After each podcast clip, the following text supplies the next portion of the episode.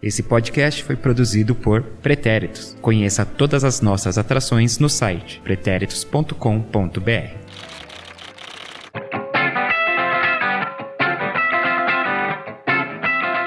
Salve, salve, meu mais que perfeito, minha mais que perfeita ouvinte! Começa agora mais um episódio do Sem Barreira, o episódio 32, hein? Olha aqui, só, só aumenta esse número. Nosso podcast aqui de futebol feminino dos pretéritos. Você pode conhecer todos os nossos conteúdos, outros podcasts também. Sim, a gente não fala só de futebol feminino.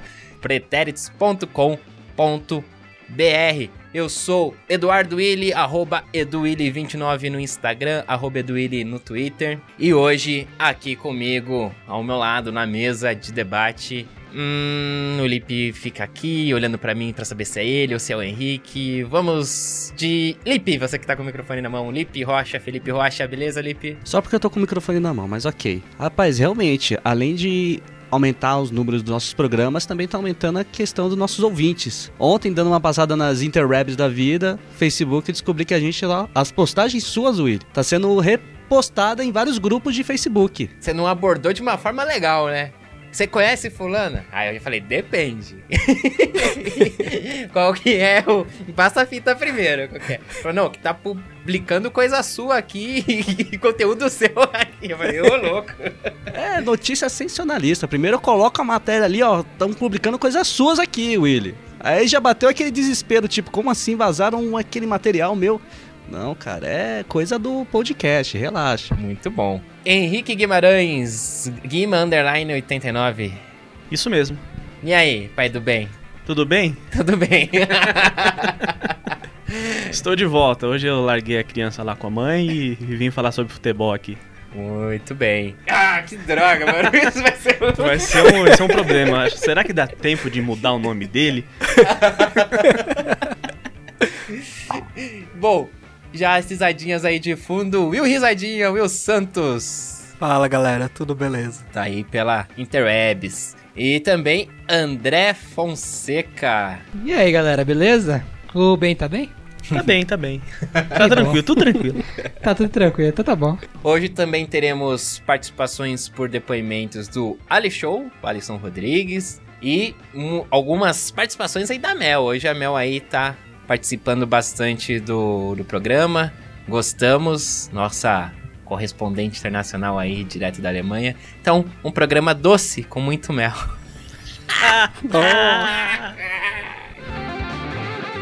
Muito lá, muito lá. Muito lá, muito lá, aí, muito muito lá. Muito aqui pra todo mundo, essa em barreira, gente.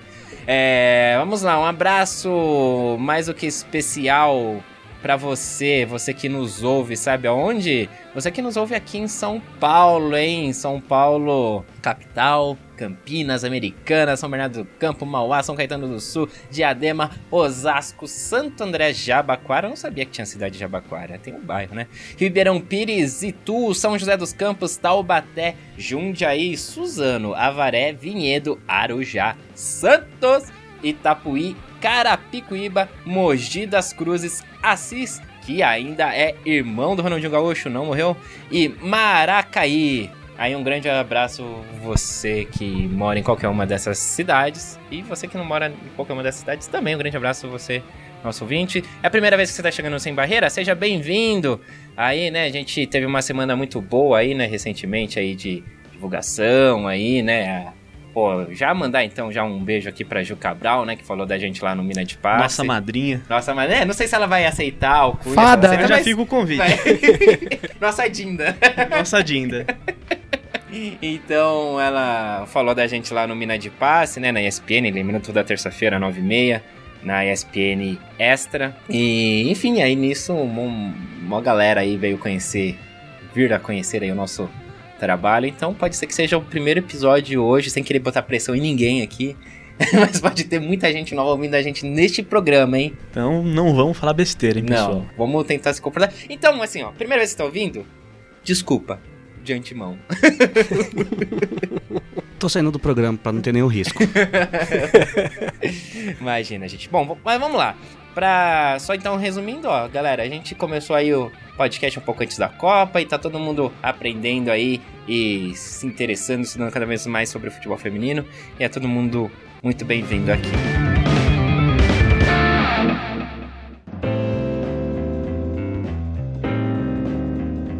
Bom, nosso papo hoje começa com um assunto que a gente preferia não ter ele para falar, né? Mas infelizmente ele existe e tem que ser falado, né? Apesar de ser pesado, de ser uma coisa para baixo, a gente promete ao longo do programa tentar subir aí o clima de novo, mas a gente precisa falar da questão ainda da garota azul, né? A garota que veio a falecer aí depois de ter ateado fogo no próprio corpo, né? Ela tinha sido é, ia ser é, punida, né, por ter ido a um, jogo de futebol no Irã. E, bom, enfim, a Mel ela vai explicar direitinho essa história pra gente e dar os pareceres dela. Então, assim, é uma coisa, né, pesada que, repito, a gente não gostaria de ter este, esta coisa para falar, mas é preciso ser falado e a Mel falou muito bem disso. Então, até já para quebrar um pouquinho, assim, antes de começar, o João, nosso João que hoje está na lista aí dos ausentes, ele, a Dudinha, né? É, o João fala assim que, pô, toda vez que vem um comentário da Mel e eu sou e eu falo na sequência, meu comentário fica burro. a edição não me ajuda. então é isso, só enaltecendo aí a habilidade comunicativa da Mel e vamos ouvir então, é, entender. Para quem não, não, não viu, né, essa semana aí, é uma coisa que muita gente falou, vamos entender essa questão da garota azul. Fala galera do Sem Barreira, aqui é a Mel. Infelizmente eu venho trazer aqui é, esse caso triste, que foi a morte da Sahar Kodayari, a garota azul. Só pra gente entender como é que foi a evolução do caso, eu vou tentar trazer aqui a sequência dos fatos. Ela foi presa em março, no estádio Azad, quando ela tentou assistir o, o jogo do time do coração, que é o Estegalal FC, e ela estava vestida como homem. Só um parênteses aqui e mostrar um pouco da dessa triste ironia. Azad em persa significa liberdade, tá? Ela ficou detida por três dias e ela foi liberada após o pagamento de fiança. Ela seria então julgada agora no começo de, de setembro, só que o julgamento acabou sendo adiado porque o juiz estava de licença devido à morte de alguém da sua família. Nesse no momento que ela estava no tribunal, aparentemente ela escutou que o julgamento deveria sentenciá-la a seis de seis meses a dois anos de prisão e o que, o que teria levado a ir até a frente do tribunal uh, em Teherã e atar fogo no seu próprio corpo. Após ela ficar hospitalizada, ela acabou vindo à morte na última terça-feira, no dia 9 do 9. A família já tinha avisado as autoridades que a Sahara era bipolar e ela estava sob supervisão dos médicos nos últimos dois anos. Para abafar o caso, as autoridades iranianas rapidamente enterraram o seu corpo e advertiram a família que ela não deveria fazer nenhum pronunciamento na mídia. É, de acordo com o cineasta iraniano-canadense Maziar Bahari, as autoridades teriam dito o seguinte, entre aspas, sua filha já nos causou problemas demais, não queremos escutar mais nada de vocês. Então, isso mostra que a família também foi uh, intimidada. vou trazer aqui também algumas informações para a gente entender como é que é essa questão da proibição no Irã, né? Então, o, o Irã hoje é o único país que impede as mulheres de participarem de eventos esportivos desde de 2018, que foi quando a Arábia Saudita é, eliminou essa proibição às mulheres nos estádios. Não tem uma lei específica dizendo claramente que as mulheres não podem é, frequentar os eventos esportivos, mas isso, de uma maneira informal, se criou toda uma estrutura de cunho religiosa e conservadora para impedir a entrada das mulheres nos estádios e criminalizar a sua tentativa. E tudo isso vem principalmente desde 1981, que foi é, dois anos após a Revolução Islâmica. Todas essas regras de comportamento, elas vêm do que eles chamam de Sharia, que é um tipo de código de conduta fundamentado no islamismo. Vou trazer um pouco aqui as palavras do procurador-geral, Mohamed Jafar, e ele diz que a proibição, ela vai ter como objetivo proteger as mulheres das grosserias dos homens, além de afirmar, entre aspas, que uma mulher vá ao estádio e encontre homens quase pelados com roupas de esporte, isso leva ao pecado. Então a gente percebe aqui como é difícil essa questão, já que todas as autoridades elas têm todo esse pensamento fundamentado na religião e nos, nas regras de comportamento e como fica difícil argumentar contra isso, né? Só que a questão dessa proibição, é, ela não é assunto só desde agora, depois desse episódio, né? Se a gente for tentar dar uma olhadinha em outros episódios marcantes no passado, a gente consegue voltar para 1998, quando centenas de mulheres forçaram o acesso a esse mesmo estádio, que é o Azad, para receber a seleção iraniana que tinha derrotado a Austrália num jogo pelas eliminatórias da Copa do Mundo. É, quando esse tipo de coisa acontece, as autoridades iranianas geralmente elas só fecham os olhos e fingem que nada aconteceu, porque já que a repressão aqui teria uma repercussão internacional muito forte. Nesse mesmo ano, né, em 1998, as mulheres conseguiram criar uma liga feminina e todo um campeonato para isso. Só que é proibida a, par a participação dos homens, né? Para que eles assistam esse tipo de evento. Aí a gente for para a Copa do Mundo de 2018, no jogo contra a Espanha, no dia 23 de junho, o capitão Massaldi Soja Ei deu uma entrevista para a imprensa e ele demonstrou apoio às mulheres que conseguiram estar no estádio, né, na Rússia, na Arena Kazan, para acompanhar a seleção. Desde então, e devido à pressão uh, internacional, a presença das mulheres em partidas de futebol é possível somente por meio de licenças especiais. Ao longo dos anos, a FIFA ela vem tentando é, convencer o governo iraniano a mudar essa postura e permitir a presença das mulheres nos estádios. Só que ele não vem tomando nenhuma atitude concreta, né? Então, supostamente teria um ultimato que se expirou em julho mas eles não anunciaram nenhuma punição concreta e o que aconteceria com, com a confederação depois disso. E agora também, depois desse episódio, a gente só consegue ver a, a questão da, das condolências que a FIFA escreveu, a família, né, no Twitter, mas até agora nenhuma punição mais efetiva foi tomada, né? Então, claro, a gente está esperando aqui uma postura muito mais enérgica por parte da FIFA e que venha realmente uma punição mais forte para a confederação. Agora, eu acho legal também trazer um pouco da repercussão desse caso. Claro que a gente tem visto vários, várias mensagens de apoio nas mídias sociais com a hashtag Garota Azul, né, que seria o Blue Girl, e a campanha Permitam as Mulheres Iranianas Irem aos Estádios. Fora isso, acho interessante aqui também trazer uh, alguns pronunciamentos de ex-grandes jogadores do Irã. Então, a gente tem primeiro aqui o, o Ali Karimi, dizendo que não voltará aos estádios iranianos até um novo aviso. E o nosso grande ex-capitão, né, que é o Massaud, dizendo, entre aspas, a proibição de mulheres em estádios é nojenta e vem de cabeças preguiçosas. Além disso, é, o ex-presidente da Confederação Iraniana, o Dariush Mostafavi, ele diz em entrevista que, entre aspas, o amor ao futebol é um amor puro. O lema do Comitê Olímpico Nacional é a liberdade das pessoas. O que o mundo pensará de nós quando descobrirem o que aconteceu por aqui. E já em questão de repercussão internacional, a gente teve o clube AS Roma, que mudou suas cores para azul e amarelo na versão persa do seu Twitter para prestar homenagem a Sahar. Então, a última coisa que eu queria destacar aqui nesse panorama geral é, desse caso é que o, de acordo com a Human Rights Watch, ao menos seis mulheres vestidas como homens foram detidas no mês passado nos estádios, além de 35 mulheres foram terem sido detidas numa única partida em março do ano passado. Então isso mostra que a nossa causa, ela não é só pela Sahar Kodayari. É muito além disso. A gente tem várias mulheres que estão detidas ou esperando pelo julgamento, além de várias mulheres que estão só aguardando ansiosamente para poder assistir as partidas nos estádios. Então, é, vamos seguir nessa luta não só pelas nossas mulheres aqui no, no futebol brasileiro, mas também pelas que a gente pode ajudar de alguma maneira a repercutir esse caso internacionalmente. Então tá, né? Então você que não estava sabendo ainda, né? Não tinha, tinha tomado conhecimento dessa história. É. Complicado, né? É, o, o Lipe até tava aqui falando, né, com a, com a gente, né? Fora do ar de. Complicado porque você tá tratando com questões culturais, né? Exato, a gente trata com questões culturais. É, é complicado isso, porque é a cultura daquele país, é a cultura daquela região ser assim, é, é mais voltado, mais voltado assim, ah, temos que proteger as mulheres do brutis, da brutalidade dos homens, então temos que fazer realmente isso.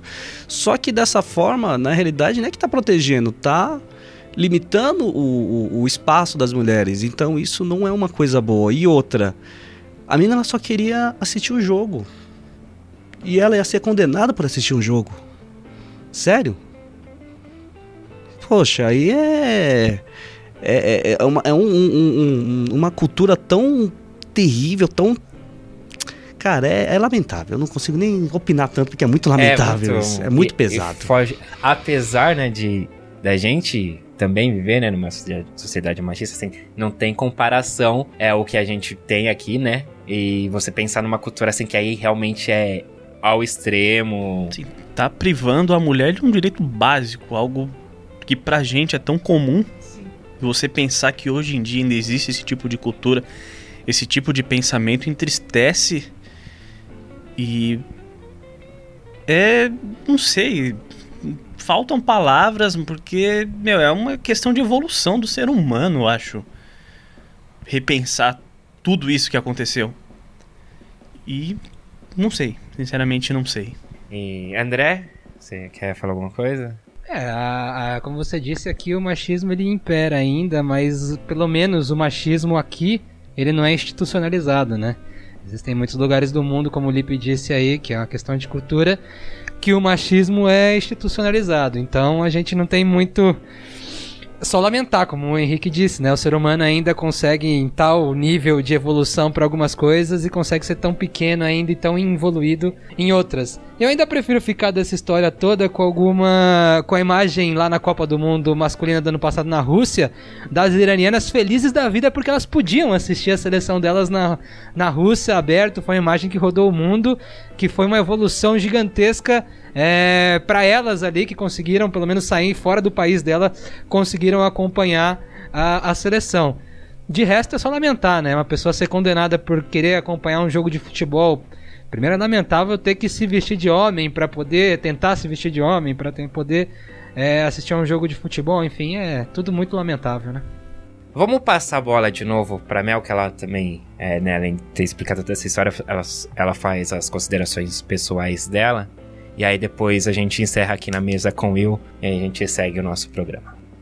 Bom, eu sei que eu já falei muito, mas eu só queria trazer um pouquinho da minha perspectiva pessoal aqui. É muito difícil trazer só um ponto, porque esse caso tem várias facetas, mas, mas eu vou tentar ser breve aqui nas coisas que me chamaram a atenção. Primeiro, o que mais me chamou a atenção é a questão da paixão pelo futebol, né? Então, a gente, como brasileiro, que é super. tem o sangue quente, né? Super apaixonado pelas coisas, a gente deve conhecer pelo menos uma pessoa que fez uma grande loucura pelo futebol. E entre os jogadores a gente tem várias loucuras, várias provas de paixão e que levaram eles a jogar futebol, a enfrentar várias barreiras e dificuldades só para poder jogar futebol. O caso da Sahar, ela só queria assistir o, o time do coração, né? ela só queria exercer essa paixão. E ela resolveu desafiar a lei e estar assim é, propensa a ser criminalizada. Isso também mostra quanto o futebol é subversivo. Como eu tinha comentado antes, o futebol também é política. É, ele, ele vai acabar virando uma maneira de protesto. O fato dela ter sido lá era uma questão de protesto e de resistência. Já passando aqui pelo segundo ponto que me chamou a atenção, que é a questão da política, fica muito claro o efeito negativo da, do envolvimento da religião no Estado. O respeito e a liberdade de escolha da sua religião, elas Claro, deve ser direito básico, a gente não tem nem que discutir isso. Mas o Estado tem que ter uma divisão clara e não deve impor valores e, pre e preceitos de uma única religião. Isso é muito importante para a gente tentar também é, entender um pouco do, do que vem acontecendo no Brasil. É claro que a gente não tá nessa situação extrema, mas todos os dias a gente tem novos episódios dessa mistura aí entre o Estado e os valores religiosos na nossa política, né? Nas nossas leis, nas nossas práticas do dia a dia. Então a gente tem que tomar cuidado que isso pode servir sim de um alerta. E aqui já na questão feminista, me chama muita atenção é, essa questão de usar como justificativa a proteção da mulher as grosserias dos homens, né? Para mim, isso fica muito claro a questão da masculinidade tóxica, né? Em que o homem só pode exercer sua masculinidade quando ele é um brutamonte, e isso acaba se expressando em várias situações, principalmente nos estádios, né? Então a gente, isso só prova que a gente precisa repensar mesmo essa questão de masculinidade, né? A gente não pode exigir isso do homem, a gente não pode esperar isso do homem, e isso também não pode ser uma das facetas da masculinidade. Além disso, a gente tem que tomar muito cuidado, porque essa desculpa é velha, na verdade, né? Essa questão de, ai, ah, vamos proteger a mulher e a sua feminilidade. Isso foi também usado como razão para proibir a prática de futebol pelas mulheres, né? Esse discurso é antigo. A gente só tá vendo ele sendo reciclado em diversas facetas. Vai lá, Will. É extremamente triste mesmo, como vocês já colocaram, né? Parece até que a Mel tá trazendo uma informação de um livro de história, né? Quando a gente pensa que em 2019 a gente ainda tá ouvindo esse tipo de coisa. Mas é importante também que a gente não deixe pequenas coisas também ou melhor, que pareçam tão pequenas perto desse caso. Que nem na NWSL aconteceu recentemente, dia 7 de setembro, né?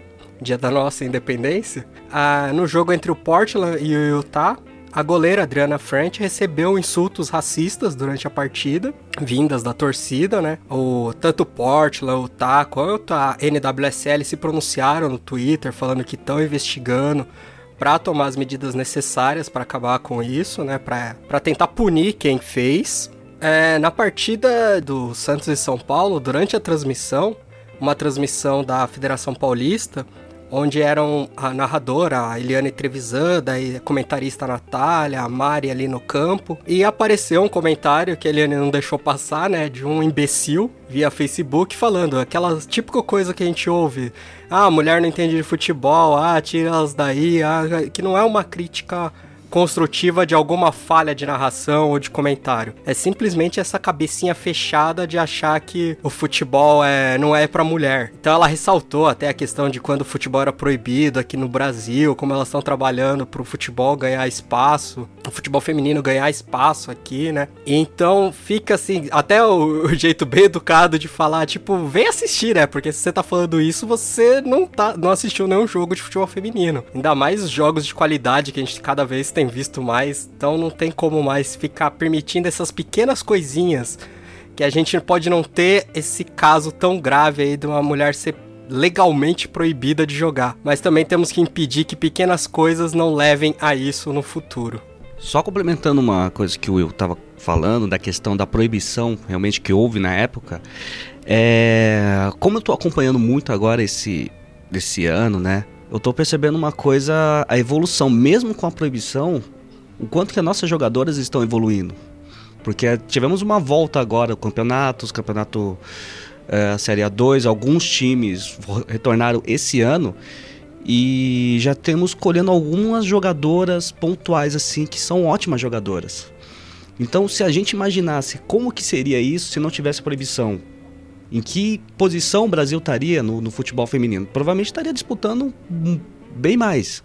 Estaria é, dis, disputando para a para, vamos de repente, com o próprio Estados Unidos. Então, eu pelo menos nesse ponto estou gostando da questão da evolução dessas meninas e vendo também o incentivo no futebol feminino que está que tá acontecendo após a Copa do Mundo. E é isso. Bom, agora a questão do, do Irã e de outros países. Essa cultura aí é um o buraco é muito mais embaixo, né? É, até vou trazer até um novo questionamento aqui para mesa. Até que ponto, nesse atual momento político nosso de tanta intolerância em tantos assuntos, será que isso pode afetar no desenvolvimento do futebol feminino? Pois é, uma coisa meio antagônica, né? Assim, a gente tá vivendo esse momento agora do futebol feminino em alta num momento político tão é, retógrado né? Cara, eu não sei. Sinceramente, eu não sei, assim, mas. Eu, como já é um. Já não é tão dependente de governo, essas coisas assim, eu acho que o esporte está assim, de uma forma direta. É. Eu acho que isso, isso não afeta tanto. Teve até algumas coisas até que, é, inclusive o governo, o ministério, eu não sei agora, são os ministérios que querem se juntar, que eu nem sei se tem do esporte, eu acho que não, né? Cultura e sei lá. Não, não tem mais Ministério do Esporte. É uma secretaria agora ligada ao Ministério da Cultura. É. E, enfim, teve até algumas medidas legais em relação ao futebol feminino. Okay, agora, fica a questão dessa coisa do. É um governo que abriu a, o armário, assim, né? De, da, é, que, é aquele que, sei lá, dá, dá voz, né? A, enfim, ao preconceito, enfim. Então eu acho assim, as pessoas realmente se sentem mais livres para poder só criticar, para poder só falar mal, enfim. Mas sei lá, eu acho que eu acho que não sei, Henrique. Essa aqui é a verdade. Espero que os nossos que ouvintes sociedade... respondam isso aí também pra gente futuramente, quando é, escutarem. O que, o que eu acho aí é que a sociedade, como tudo no Brasil, politicamente ou não politicamente, tá bem dividida nessa questão também, né? Enquanto ainda existem babacas, como esse que o Will disse aí, que na transmissão do jogo é, do São Paulo com o Santos falam esse tipo de coisa, ainda existem pessoas que estão. E a sociedade brasileira ela é meio incoerente às vezes, né? Porque ela é, coloca uma pessoa no poder que claramente tem esse tipo de conceito é, retrógrado e tudo mais, mas ao mesmo tempo elas, a sociedade em si ela canta planos pulmões que não, porque agora as coisas vão mudar, porque nós somos é, pai e tudo em nome do vamos tirar esse do poder, vamos tirar aquele do poder, porque eu não sou assim. Eu não sou assim, eu só votei naquele cara porque eu queria tirar o outro cara do poder. Então assim, eu acho que tá meio dividido. Ainda vai existir o babaca que vai falar esse tipo de coisa, o babaca que vai querer achar que é o, o, o, o cara monstruoso. Quase saiu um palavrão aqui. Ia sair que um cara Não, até é, ferradão. Ferradão pode? Ferradão pode? Pode, né? Pode. É que você tá, tá num ambiente com crianças aí, né? É, então, é, então. O cara quer ser o ferradão na internet que quer lacrar aqui com o comentário, dizendo, é, que não tem ninguém no, no, no estádio, não sei o que. Isso sempre vai existir, tá? Isso sempre vai existir e isso o governo atual dá voz para esse tipo de pessoa é, sair, ser mais intolerante e tá tudo normal. Mas ainda acho que tá tudo muito dividido. Agora, o racismo, o racismo ele existe, como o Will disse aí também, o racismo existe desde que o mundo é mundo e a tendência é, com qualquer governo ali, porque o ser humano ainda tem esse pensamento pequeno. Enquanto as crianças, igual essas crianças que estão aqui perto de mim, não começarem elas a, associarem desde cedo que é normal certas, é, certos tipos de coisa, como a, a homossexualidade, como, enfim, é, transgêneros e, e coisas a, desse tipo, enquanto as pessoas não perceberem que é normal isso, uma mulher jogar bola, um homem jogar bola, uma mulher se apaixonar por uma mulher, um homem se apaixonar por um homem, isso é normal. Enquanto essas crianças não aprenderem desde pequenas que isso é normal, isso nunca vai mudar, não só aqui no Brasil, como em qualquer outro lugar. Então, só para responder a pergunta que o Henrique fez, acho que não vai atrapalhar porque é um, um, uma bolha da sociedade que está querendo evoluir o futebol feminino. E ela é, hoje ela é maior do que ela era um ano e meio atrás, antes, de repente. Então acho que não vai atrapalhar isso. Mas sempre vai ter aquele cara que vai falar que mulher não entende nada de futebol e que tem que tirar elas daí. Para a gente encerrar e, né, e tem muita coisa ainda no programa também. Nessa questão específica aí que o Will falou do, dos comentários lá, né, da, da, transmissão, eu sempre que posso eu acompanho também, né, pelo Facebook ali, geralmente é da Federação Paulista mesmo, né. É, e assim, aí eu fico reparando isso também. Tá lá todo mundo acompanhando, falando coisas do jogo, não sempre sei o que. Tem o Zé Graça. Aí sempre aparece o Zé Graça lá, de... Ah, sim, que... Nossa, não entende nada, mulher, não sei o que. Aí, antes assim, é, você vinha lá e falava, então, sai fora, mano. Então não assiste aqui. Agora eu só vou direto ali no é, denunciar comentário. Vou, não, não respondo nada. Vou denunciar comentário, ah, beleza. E, e, uma coisa legal disso é que toda vez quando vem esse Zé Graça, aí na sequência vem um monte de transmissão tá ótima, parabéns meninas, não sei o que. Vem um monte de galera que é pra botar as meninas pra cima também. Que, claro, a, hoje foi a, a Eliane, né? É o que você tava falando. Eu geralmente quando assisto é a Mila, a Mila Garcia e a Mari, né, Marielle Corras. A Mila é uma excelente narradora. Sim, meu. a Mila excelente é a minha favorita, narradora. assim. toda vez que tu, as duas ideias falam, oba, é minha dupla favorita, né? Que é a Mila e a Mari. E, sabe, show de bola, assim. E claro, você pode não gostar é, do estilo de algum narrador ou outro e tal. Mas aí é uma questão técnica, uma questão de gosto, assim. Agora, questão de gênero, é porque a mulher não. não coisa. Tem, tem, tem narradora mulher que eu não gosto, tem narrador homem que eu não gosto. Entendeu? Não, não tem nada a ver. Abraço, Galvão. É, rolou.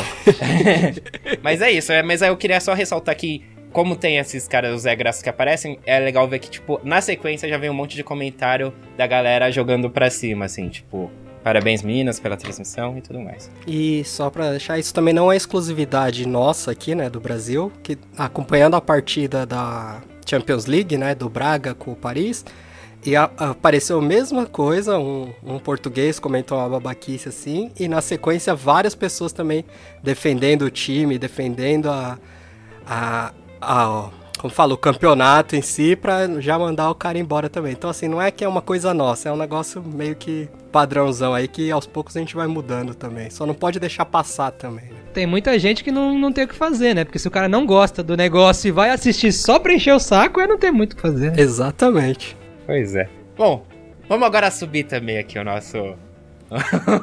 o nosso clima aqui, vamos. As notícias aí, as pautas, então. Enfim, mais pra cima. Essa é a música pra botar pra cima aí? É, agora essa. Sobe, sobe a trilha aí original sobe, de Marcelo Urata, Maestro Willy. Som na caixa. Brasil Futebol Expo.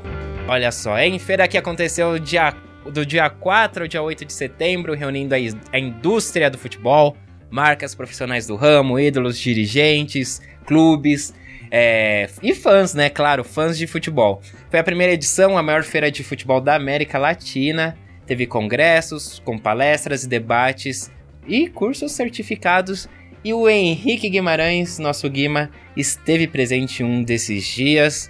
E então divida aqui com a gente, Henrique, como que foi aí a sua experiência lá nessa primeira Brasil Futebol Expo? Foi uma experiência muito legal. Tive a oportunidade de participar do curso onde debateu a nova era do futebol feminino, desenvolvimento, foi falado bastante sobre o futebol. A feira em si a parte dos stands, não achei lá essas coisas, não. pra falar a verdade. Tá aí a crítica aí, ó. Aqui ele não se esconde, não. Mas a, os cursos que, e palestras que tiveram foram bem legais. E eu tive muita sorte de conseguir uma credencial para esse evento. Agradecer minha amiga Tamires que providenciou isso. João, calma, João, calma. É outra Tamires. Mas enfim, vamos falar sobre o curso que eu participei que foi a Pellegrino que que deu esse curso junto com a, a Bia Vaz, então foi bem legal, elas conhecem muito sobre futebol feminino, conhecem, falam com autoridades, e o mais legal foi a quantidade de pessoas do futebol que estavam participando daquilo. Tinha presidente do sindicato das treinadoras de futebol do Rio de Janeiro, tinha treinador de futebol de Minas Gerais que queria saber como que ele poderia desenvolver o futebol lá na cidade dele, ex-atletas que hoje em dia estão encontrando dificuldade para tirar a credencial na CBF, preparadoras físicas reclamando de da dificuldade de encontrar um banco de dados com informações das atletas hoje no Brasil. Foram alguns pontos que foram apresentados lá quando abriram, abriu para as perguntas da, da plateia. E foi falado bastante de, de tratar o futebol hoje sem gêneros, foi um ponto que eu achei bem legal, de pensar diferente, promover o esporte, promover mudanças reais no esporte, então isso daí eu achei bem interessante. Algo que, que a Pellegrino, se eu não me engano, falou, que todo mundo que está no meio, seja a gente cobrindo agora futebol feminino, a gente afeta a cadeia do futebol. Então nós somos responsáveis por esse desenvolvimento também, junto com o trabalho que vem sendo feito na CBF e no caso da Pellegrino falou aqui na Federação Paulista. Então achei bem legal isso e fiquei pensando, pô, realmente, eu sou responsável também, a gente aqui no programa, somos responsáveis por gerar mais informação e crescer o futebol feminino do Brasil. Parece que não, né? Mas é trabalho de formiguinha também, né? Um pouquinho Sim. de cada um. E só deixando claro, para quem talvez não, não saiba, a Bia Vaz é assistente né, na, na, da PIA, né, na, na, na, seleção brasileira. E a Pellegrino, ela é coordenadora de futebol feminino da Federação Paulista de Futebol. É... Henricão, lá na, na, na, na feira, lá ele também teve a oportunidade de falar com algumas pessoas, né, Henrique? Queria ter falado com mais gente. Rosana, se escutar esse podcast, por favor, responda minha mensagem lá no Instagram. Espero que sua garganta tenha melhorado, porque o ar-condicionado de lá tava pega... pesado. tava pegado. bom, e bom, uma das pessoas aí que você conseguiu falar, né, foi o senhor Marco Aurélio Cunha. Nosso querido Marco Aurélio Cunha. Cunha, isso. E o Henrique, ele também falou com a Pellegrino ali rapidinho, né? É, e perguntou, né? Falou sobre renovação, né? Ela falou sobre renovação. E, engraçado aí, né? Interessante que ela fala que ainda não dá para chamar de renovação, né, Henrique? Tem que vir a base aí primeiro. Vamos ouvir então o áudio da Pellegrino. É, eu acho que em dois anos ainda não dá para ver essa renovação, vai ver muita mudança, muita melhoria. Até fala da Pia, depois, né, em mais dois, quatro anos ainda mais, mas eu acho que a gente não pode chamar de renovação no sentido de a essência lá de baixo mudou e a gente tem uma nova cultura e a gente tem a seleção sempre abastecida, 17 a 20 a principal. Então isso eu acho que leva um pouco mais de tempo. E antes da gente continuar aqui o papo, né, da, da feira, eu acho que vem bem a calhar. Hoje o programa tá cheio de participações aí.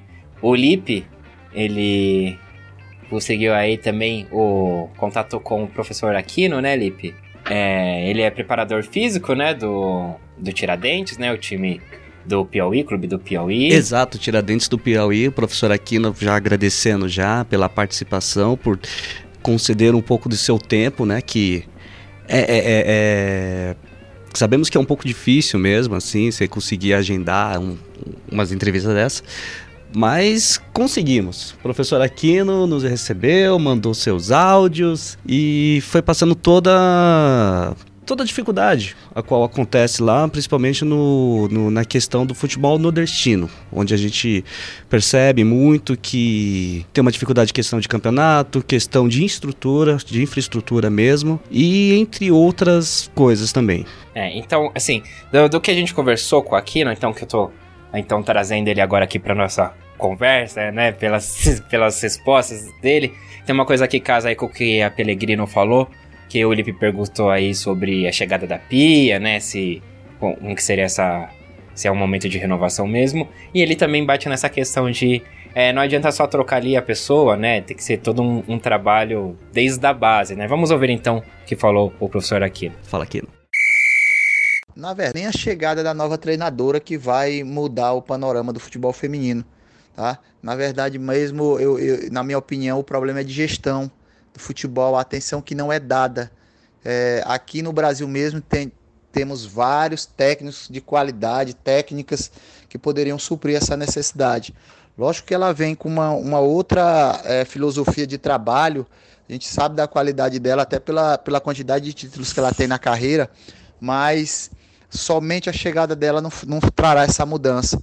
A mudança comerá, começará sim desde as categorias, desde que a, a própria CBF ou os órgãos responsáveis é, olhem de verdade para as categorias de base, desde da menor categoria até o principal, porque todos nós sabemos que são a, as categorias de base que alimentam o, o, time profissional de futebol, seja ele masculino ou feminino. Então, o que tem que mudar, na, na minha opinião, não seria nenhum técnico, seria o modo de ver da gestão do futebol feminino. Tá certo, é. Bom, acho que isso é meio que consenso para todo mundo, né? Assim. Para renovar mesmo tem que vir de baixo, né? Tem que vir da base, não, não tem como só trocar o treinador ali em cima. Ou é um processo a longo prazo, né? E que passa aí pelas categorias de base sobre esse processo de renovação e o trabalho, é importante trabalho na categoria de base, durante o curso também que eu participei, elas falaram justamente da, desse trabalho na categoria de base que elas falaram que a categoria de base é o lugar para se acertar e se errar. Então é importante existir esse trabalho e não ser tão cobrado hoje as categorias de base porque elas, elas estão em desenvolvimento ainda. Então esse daí foi um, foi um ponto que foi debatido também lá no curso. Bom, e o Henricão aqui também conseguiu umas palavrinhas, né, com Marco Aurélio Cunha. É, primeiro ele fala sobre a agenda da Pia no período é, sem jogos, né, da seleção principal. Uma dúvida, né, que o Ali Show mandou lá e o Henrique externou pessoalmente ali para o Marco Aurélio Cunha. Vamos ouvir. Em relação à Pia, no intervalo das convocações data FIFA, ela está acompanhando o futebol feminino brasileiro. Logo que ela chegou, ela já foi a Porto Alegre, assistiu um jogo do Internacional, ela teve assistindo no Pacaembu São Paulo e Palmeiras, é, onde a Yaya fez aquele gol que, que ela gostou muito do nível do futebol. É, ela tem ido aonde pode, em todos os lugares. Obviamente, ela tem uma preocupação muito grande com o futebol internacional. Semana que vem ela vai fazer uma agenda nos Estados Unidos, onde ela vai ver atletas que jogam lá e jogos do futebol americano, porque ela entende que é um futebol de alto nível que ela quer acompanhar como está. Depois ela volta ao Brasil. Depois nós iremos até Milão, que tem um encontro da FIFA falando sobre a Copa do Mundo, uh, do, do, a última Copa do Mundo da França. E aí seguem-se as agendas normais que nós temos. Vamos fazer uma convocação para dois jogos, um na Inglaterra, você já sabe, um na Polônia, em Cracóvia. Então uma agenda muito cheia. O treinador da seleção masculina, feminina, base, ele tem o tempo da sua agenda com a equipe e uma agenda fora de ver jogos. E ela vai cumprir, com a diferença que o Brasil joga com adversários internacionais. Então é. Vamos, vamos fazer um paralelo, ela tem que estar tá vendo seleções que vamos enfrentar na Olimpíada também. Então esse é o primeiro ponto. E ao mesmo tempo acompanhar o futebol brasileiro naquilo que for possível dentro de uma agenda boa. Ela tem uma comissão técnica que também vai assistir jogos no Brasil e tem feito isso. É, então tem uma agenda até que cheia, Pia, aí, né? No... Fora os jogos. Aí vai estar tá viajando, tá, ela estava indo né, para os Estados Unidos até recentemente, né? Para acompanhar jogos lá. Enfim, realmente é um trabalho que não, não se limita, né? Só, só o futebol, o jogo é, é, é uma visão mais ampla.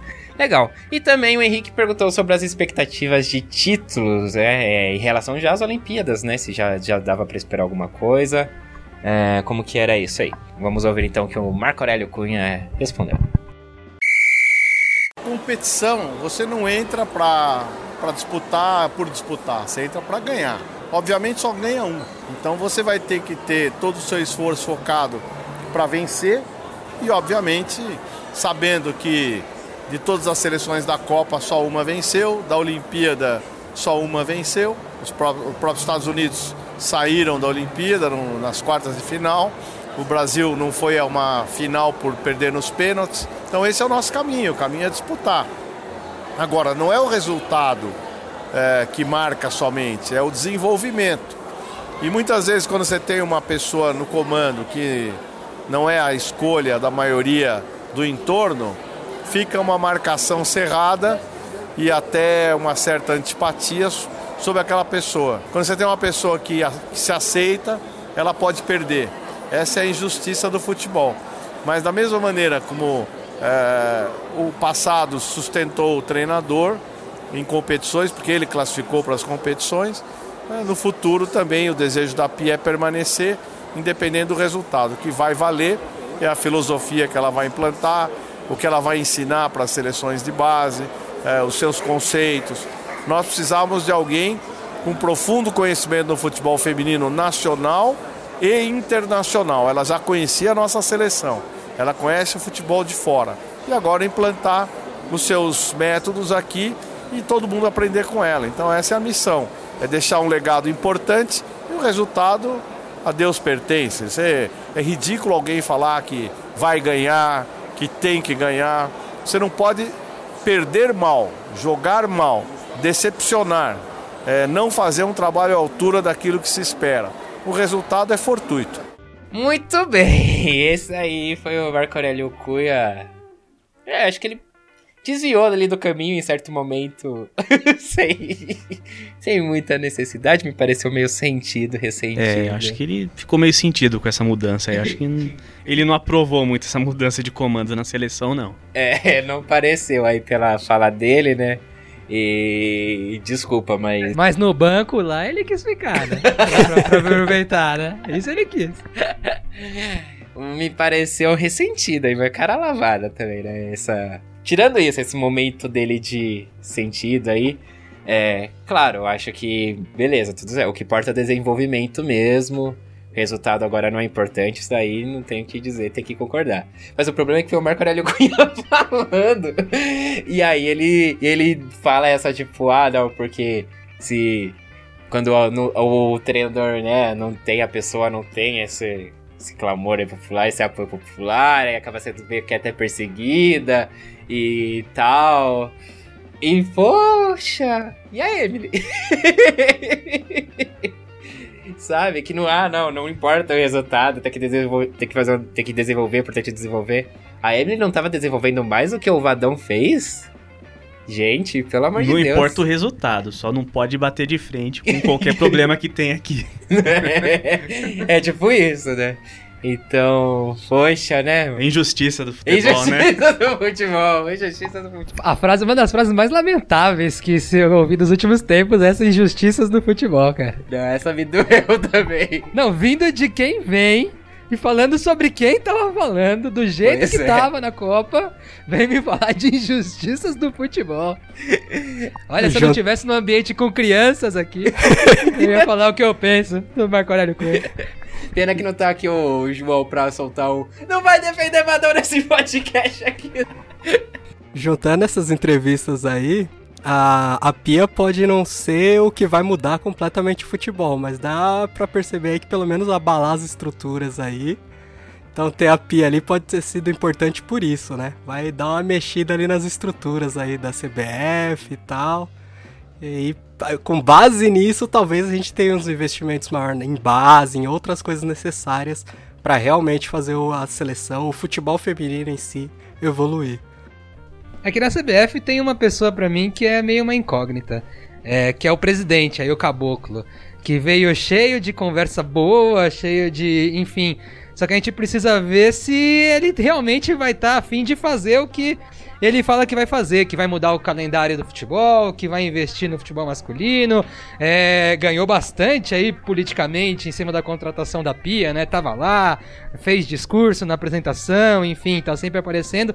Eu acho que essa é a pessoa-chave pra ver o que vai acontecer com a CBF aí nos próximos anos em- em- do lado do futebol feminino.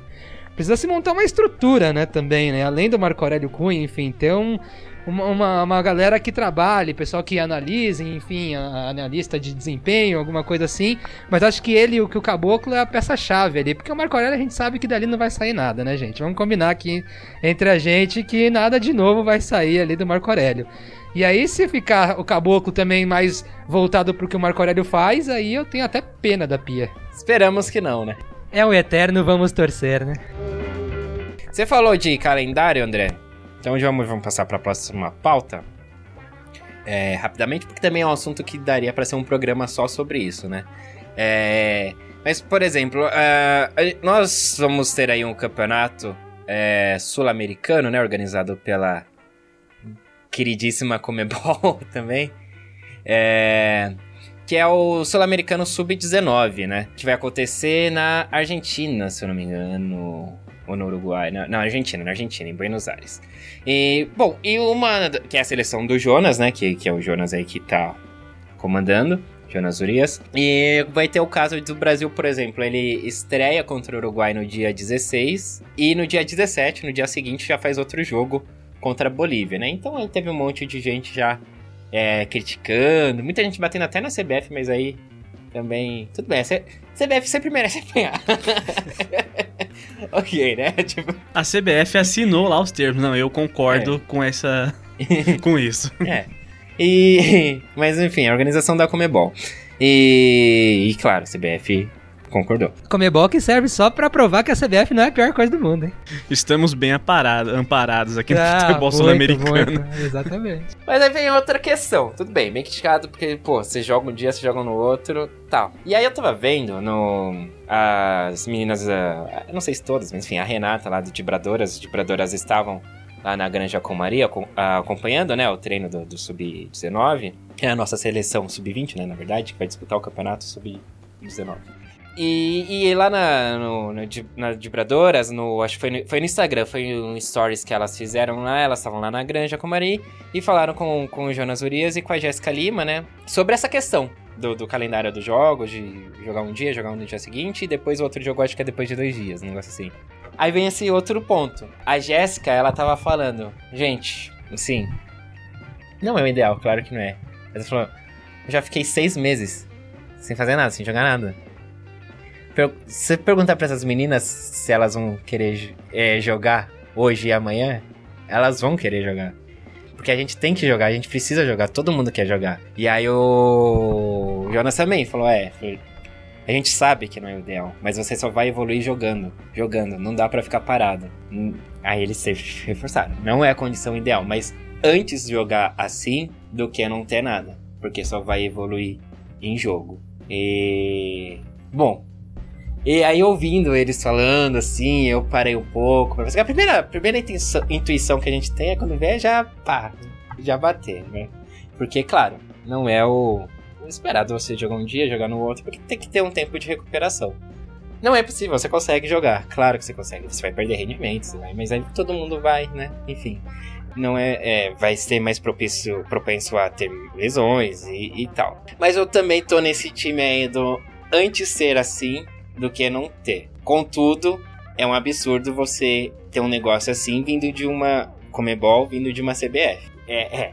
Eu quero trazer aqui novamente é, uma, uma experiência de vida minha assim no, de, em esporte amador, né? Que a gente. É, no, no flag football que a gente também, meu, a gente só queria jogar, tá ligado? Porque a gente treinava praticamente o ano todo para ter três finais de semana, que eram os três campeonatos, o estadual, o regional e o nacional. E aí os campeonatos, assim, eram, sei lá, três jogos, era sábado e domingo, e aí três jogos no sábado, três jogos no domingo, você jogava uns três jogos no, no mesmo dia. É, é um esporte diferente do futebol, claro. É, tem um tempo menor de duração, dura mais ou menos uma hora, os dois tempos, é um desgaste talvez um pouco menor, enfim, aí não, não, sei, não sei avaliar qual. Mas assim, duas partidas você consegue jogar de boa, flag no mesmo dia. A terceira você já começa a perder rendimento. Mas enfim, a gente, se fosse pela gente, a gente também não é ideal, né? Mas claro, é aí que vem. É, é totalmente amador o esporte. Os times que pagam os campeonatos, rateiam tudo e fazem tudo. E tem, e tem questão de campo, questão de tudo. Então, assim, você tem que concentrar tudo no, concentrar tudo no menos menos dias possíveis, né? Pra juntar todo mundo no mesmo dia. Tem time que vai, vai ter que, inevitavelmente, viajar e não sei o quê. Pra ter menos despesas e tal e juntar tudo. Agora, você ter isso organizado já por uma Comebol, por uma CBF, é que eu acho que é complicado. Mas, porém, contudo, entretanto, ainda é melhor que essas meninas joguem do que, tipo, a CBF fala, não, então a gente não vai participar disso porque, sabe, não tem tempo. É, durante a, durante a Brasil Expo, a Pellegrino falou alguma coisa nessa linha também, que ela até comentou, a Cris estava participando, ela até comentou com a Cris, ô Cris, na época quando você era mais nova, estava começando, qual campeonato tinha para disputar? Não existia campeonato praticamente. Qual que é o campeonato que tinha? Era os Jogos Abertos do Interior, se eu não me engano? Que existia, que para elas era o maior campeonato, que na época que tinha era para disputar isso. Então hoje você ter já um campeonato brasileiro, um campeonato paulista de categorias de base, já é um avanço. Vamos ver. Isso faz lembrar do Brasileirão Sub-18 também, que teve aquele período, no caso do, do Sul-Americano, é de um dia para o outro. Né? O, o Sub-18 tinha pelo menos um dia, mas eram jogos pegados, né? Tanto até que tivemos muitas Casos de lesões inúmeros, Casos de né? lesões, assim, foram um absurdo.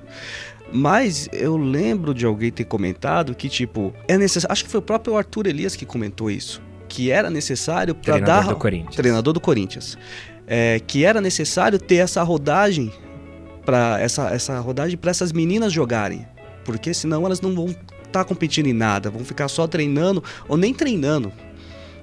Tem esse ponto. Então, ok, temos competições, temos isso, tá uma forma desorganizada, mas tem campeonatos acontecendo, pelo menos. E essas meninas estão ganhando experiência para futuramente sair do sub-18, entrar nos times grandes agora da série A1 e possivelmente ir para até uma série A2, jogando nos times titulares. Eu acho que, de fato, né, a gente precisa dar um primeiro passo.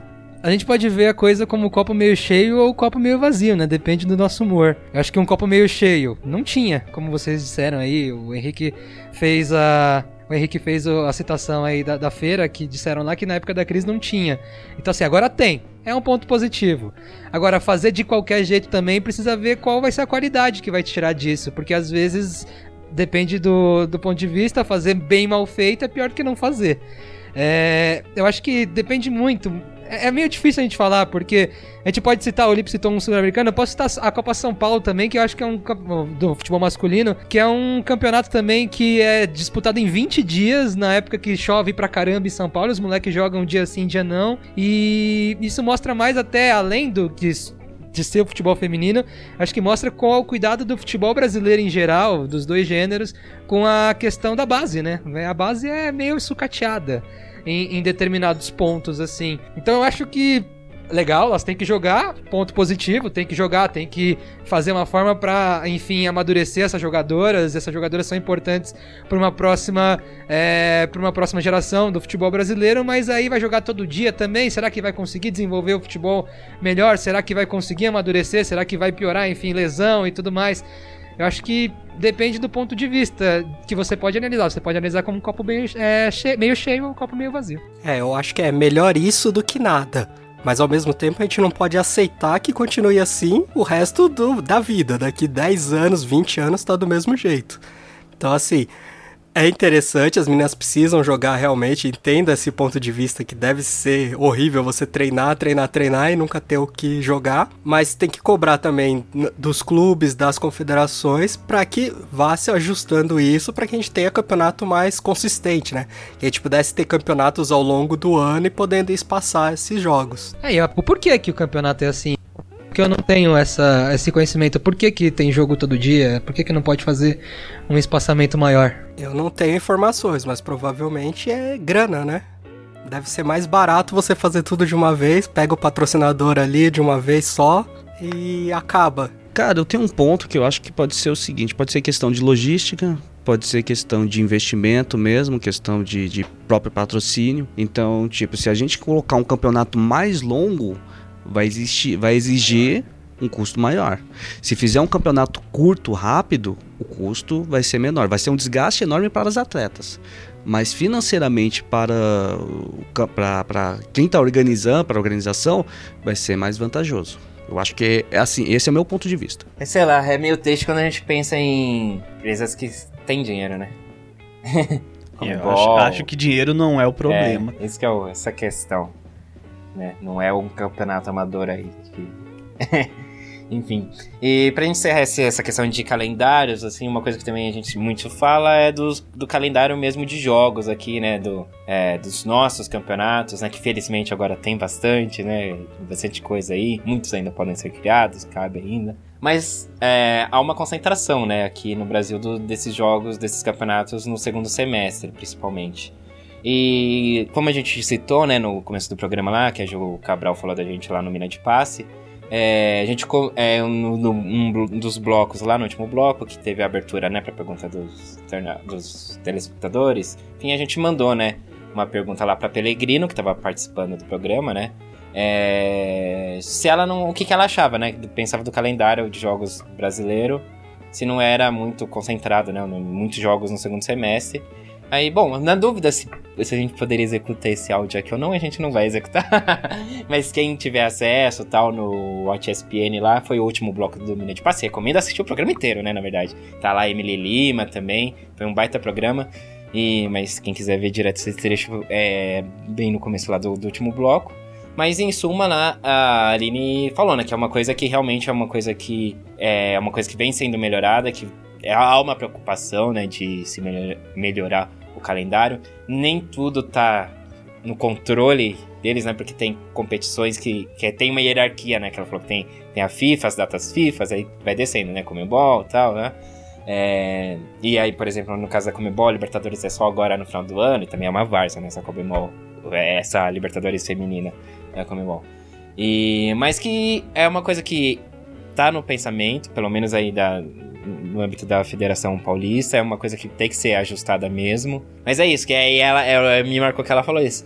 Mesmo que você não consiga mudar tudo, 100%, você só consiga mudar 50%, consertar um pouco aqui, um pouco ali, já é válido para ir melhorando. É, ela bate bastante nisso. Durante o curso, teve um treinador, que ele era de Minas Gerais, do Tupi. E aí ele perguntou pra Bia e pra Pelegrino uma dica que ele queria começar um time de futebol feminino lá no clube. E ele queria uma dica de como fazer isso, de como chegar até, a, a, no caso, é uma presidente que, que gerencia o clube. Aí elas falaram: faz você. Não espere da presidente, porque ela não vai correr atrás disso. Ela ele falou: organiza você um torneio. Você conhece outros treinadores da região que têm interesse? Organiza você um torneio e apresenta para ela os números. Porque ela falou: não dá pra Federação Paulista fazer tudo, não dá pra CBF fazer tudo. Então elas, elas bateram bastante nisso, tipo, vai atrás. Porque se depender só da CBF, só da, das federações, não vai conseguir. a, o Aquino também ele fala sobre essa questão de, de calendário de jogos, também de, de período sem, né? Sem jogos, né? Tipo, é, acaba as competições você não tem mais o que disputar, né? E ele é preparador físico, o Lipe até perguntou, né, sobre como que é, fica essa questão também do preparo físico. Vamos aproveitar então ouvir de novo aí o professor Aquino. E a Mel, na sequência, também vai trazer a, a visão dela sobre isso, sobre calendário. Nós íamos realizando um trabalho e aí a, a, o condicionamento das atletas estava em alta. Quando você dá um período longo, é, lógico que tem percas né, na, na, nas valências físicas das atletas. Mas, mas mesmo assim, o aqui o período de, de preparação do Tiradentes ele é contínuo. É, ainda somos privilegiados como time feminino aqui, porque o Tiradentes é um time é, bem mais visto estruturadamente aqui no Piauí. É, os diretores eles procuram sempre manter elas em atividades aqui, justamente por, porque isso vai influenciar negativamente no desenvolvimento dela na competição seguinte certo? Mas é como eu lhe disse mais uma vez, é, a questão é de gestão, é, é, é o calendário, teria que ter mais calendário de, de, todas as categorias para poder movimentar o futebol. Deve haver muito investimento, é, principalmente em campeonatos que a gente nós temos aqui apenas o, duas competições, tá? Duas competições de time principal, não tem competição de base. Esse ano agora foi que eles estão colocando aí o, o, o sub-17, é?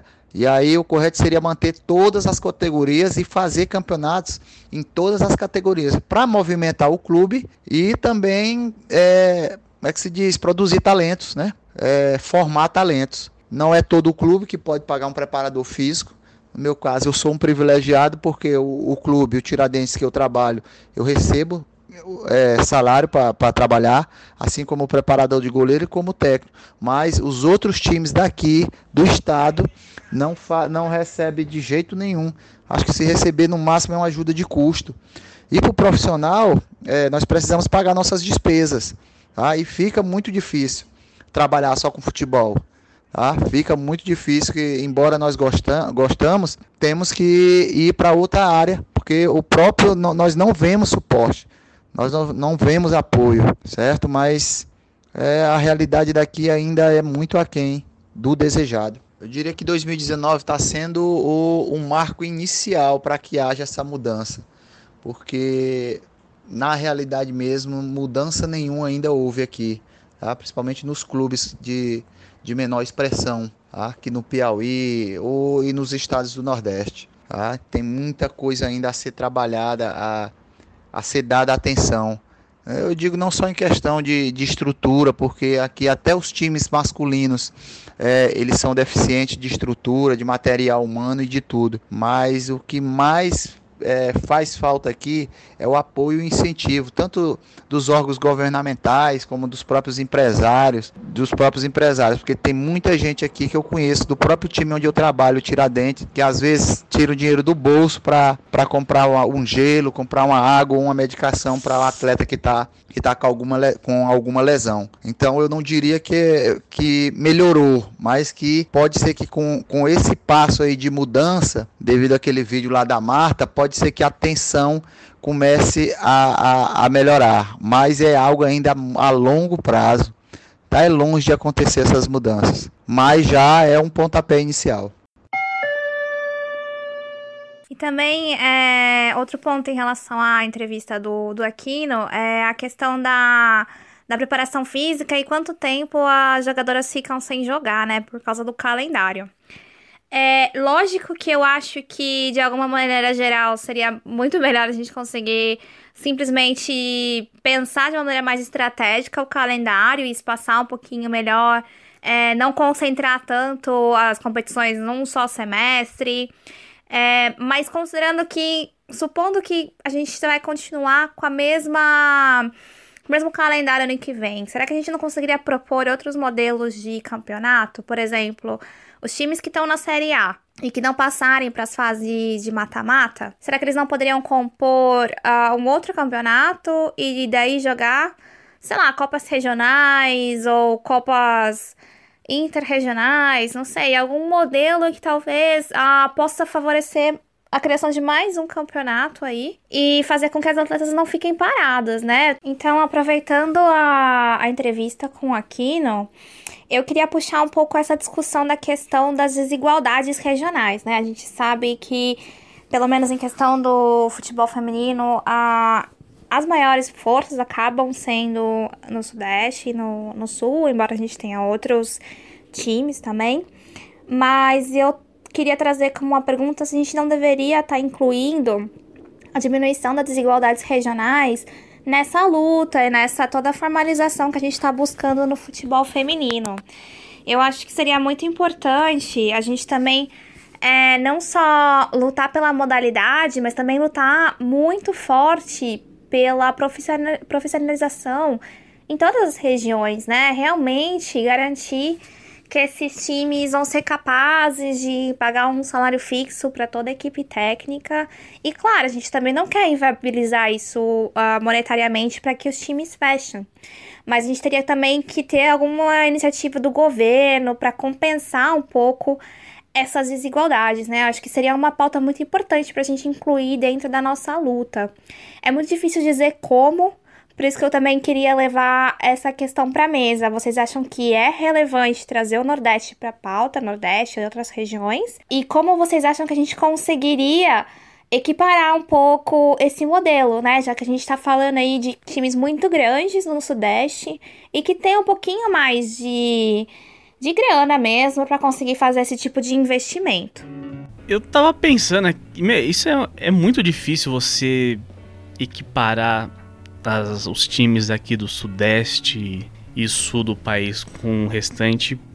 Eu tô, eu tô pensando aqui no futebol, até no, no futebol masculino. Não existe isso. É muito diferente a, a condição financeira dos clubes.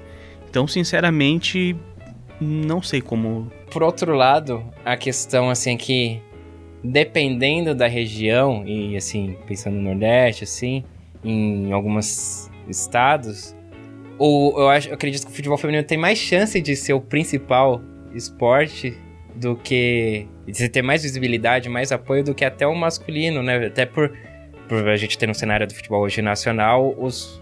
É, os times de elite não. Pra ilustrar isso daí, eu posso dizer o Iranduba. O Iranduba ele é muito mais forte feminino do que o tanto masculino. Sim. Né? É, do Amazonas. Mas o potencial de investimento deles é menor, né?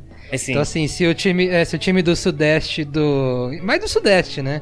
É, quiser investir para valer no futebol feminino, ele vai potencializar Estourar. muito esses times, mesmo o Iranduba. É, mesmo o Iranduba sendo o carro-chefe do clube e o futebol feminino.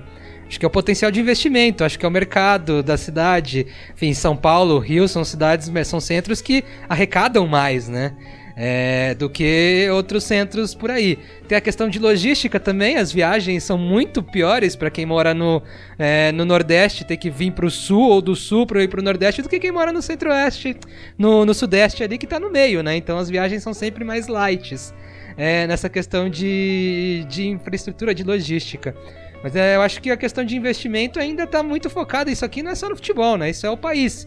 As coisas estão muito focadas ainda aqui no, no Sudeste, né? Então é muito difícil, como o Henrique disse, é muito difícil a gente ver a possibilidade de, de, de igualar isso. Agora, que o calendário ele deveria ser um pouco mais ok, então deveria se é, mais do que eu acho que brigar por é, igualizar com o pessoal aqui do, do Sudeste ou do Sul, eu acho que deveria se pensar em fortalecer a região, sim. Competições regionais que fortalecesse, para, por exemplo, vou usar o, futebol, o exemplo do futebol masculino, que é o Fortaleza. Que esse ano o grande objetivo de título do Fortaleza era a Copa do Nordeste, no futebol masculino, evidente, que era a Copa do Nordeste porque era o que o Fortaleza tinha condição de ganhar, entendeu? Então acho que se o futebol feminino criar algumas competições para é, fortalecer a própria competição local ali, eu acho que já é um grande avanço aí para essas regiões. Fomentar o esporte local, porque aí você acaba gerando mais interesse de, das marcas em apoiar esse esporte, talvez seja uma solução. E a respeito do calendário, acho que para dar mais rodagem para os clubes, acho que um campeonato de pontos corridos seria interessante. Em, assim, estaduais Não, ou brasileiro. nacional? Um brasileiro de pontos corridos seria interessante. O ano todo. Um calendário o ano inteiro. Ah, eu gosto. Eu, eu acho mais justo. É, bom, é. Eu É, acho mais eu- justo. eu- assim. Eu concordo com os dois. Eu concordo com os dois. É. Eu concordo com os dois. Eu acho que o, o- de fato é mais justo o campeonato de pontos corridos. Mas eu acho que no momento, eu acho que a questão de visibilidade de repente fica mais visível um campeonato que tem uma final, uma semifinal. Eu não sei, eu É acho mais que para um assim, futuro. sei lá. É, eu acho que pra um futuro o campeonato de pontos corridos é legal. Outra coisa que eu não gosto, por exemplo, é mais do que até o dos pontos corridos, é a questão de você botar o Campeonato Paulista e o Campeonato Brasileiro, enfim, alguns campeonatos regionais, mas eu tô dizendo mais o Paulista que é que a gente vive aqui. Campeonato Paulista e o Campeonato Brasileiro chegando nas decisões em conjunto, né? Ao mesmo tempo. Praticamente. Então isso é ruim. Poderia ser, por exemplo, mais parecido com o que é. A gente mete o pau no futebol masculino, mas mais parecido com o que é no futebol masculino, né? O Campeonato Paulista primeiro, de repente, depois o Campeonato Nacional, de repente uma Copa do Brasil, que aí possa unir mais alguns outros times é, que não, não tenham condições de participar tão frequentemente assim do campeonato nacional, enfim. Eu acho que pode ser pensado isso. Eu acho que não, eu não gosto dessa dos campeonatos regionais correrem ao mesmo tempo dos campeonatos do campeonato nacional, principalmente as decisões serem bem próximas um do outro, né? Ah, o Corinthians mesmo, né? Joga uma- é, um segundo jogo de semifinal do Brasileiro essa semana e um outro jogo de semifinal no meio da semana. Assim, né? Um pro brasileiro, outro no, no paulista, né? Complicado mesmo. Aí vem nessa lance da concentração de jogos no segundo semestre, né?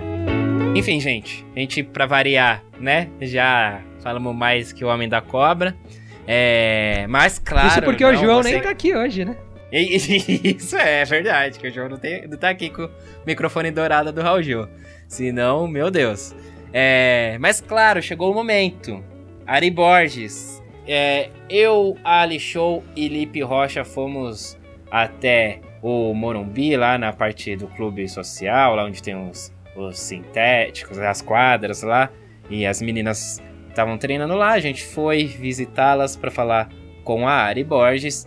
E o Alisson vai chamar aí a- os trechos que separamos para hoje, mas a entrevista completa a gente vai soltar também. Mas hoje vamos com os trechos aí, começando aí pela obrigatoriedade, o Alisson vai chamar. Chama aí, Alisson. E aí, sem barreira, quem fala aqui é o Alisson Rodrigues. Vamos falar um pouco dessa entrevista que a gente fez com a Ari Borges, né? Camisa 10 São Paulina. A menina muito jovem, só 19 anos, lá de São Luís do Maranhão, mas muito autêntica e muito. tem muita personalidade. Inclusive, nós falamos com ela sobre variados assuntos. Eu acho bacana nós destacarmos aí, né? Nessa nesse 32 episódio nosso, a hora o que, como que ela enxerga é, times que não investiam no futebol feminino acabarem sendo é, obrigados a criarem esse time para poder disputar a principal competição sul-americana, que é a Copa Libertadores da América. Então, vamos dar aquela ouvida e ver como que ela reage a essa situação.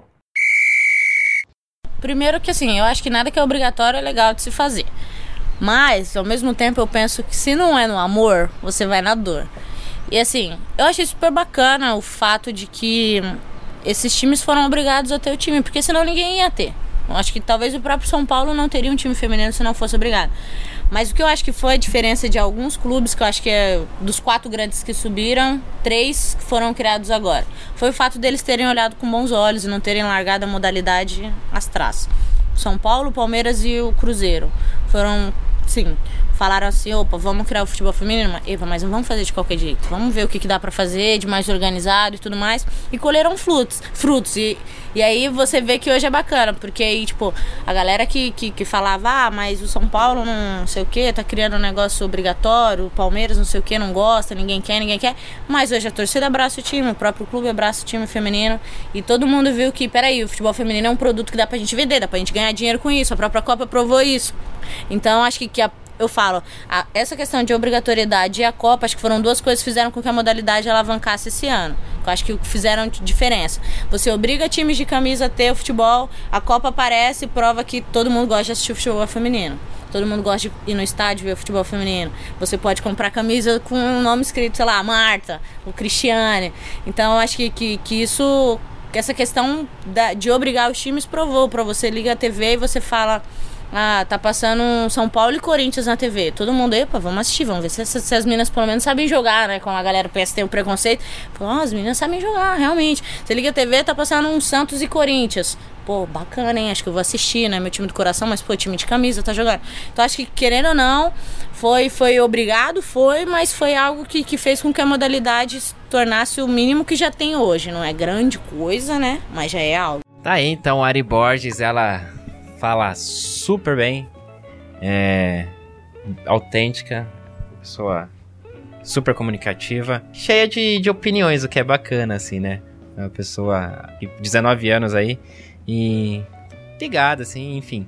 Essa é a posição dela em relação à obrigatoriedade, né? Um tema eterno que a gente tem aqui no nosso podcast e que a gente nunca chega num consenso, assim, tipo, copi... eu já tenho a minha opinião, eu sou a favor, o André tem a dele. Foi como eu falei lá no primeiro programa, quando a gente debateu isso, foi o pontapé inicial. É, sobre... tem que começar de alguma que, forma, né? Que não, que não seja no amor, vai na dor aí, mas foi.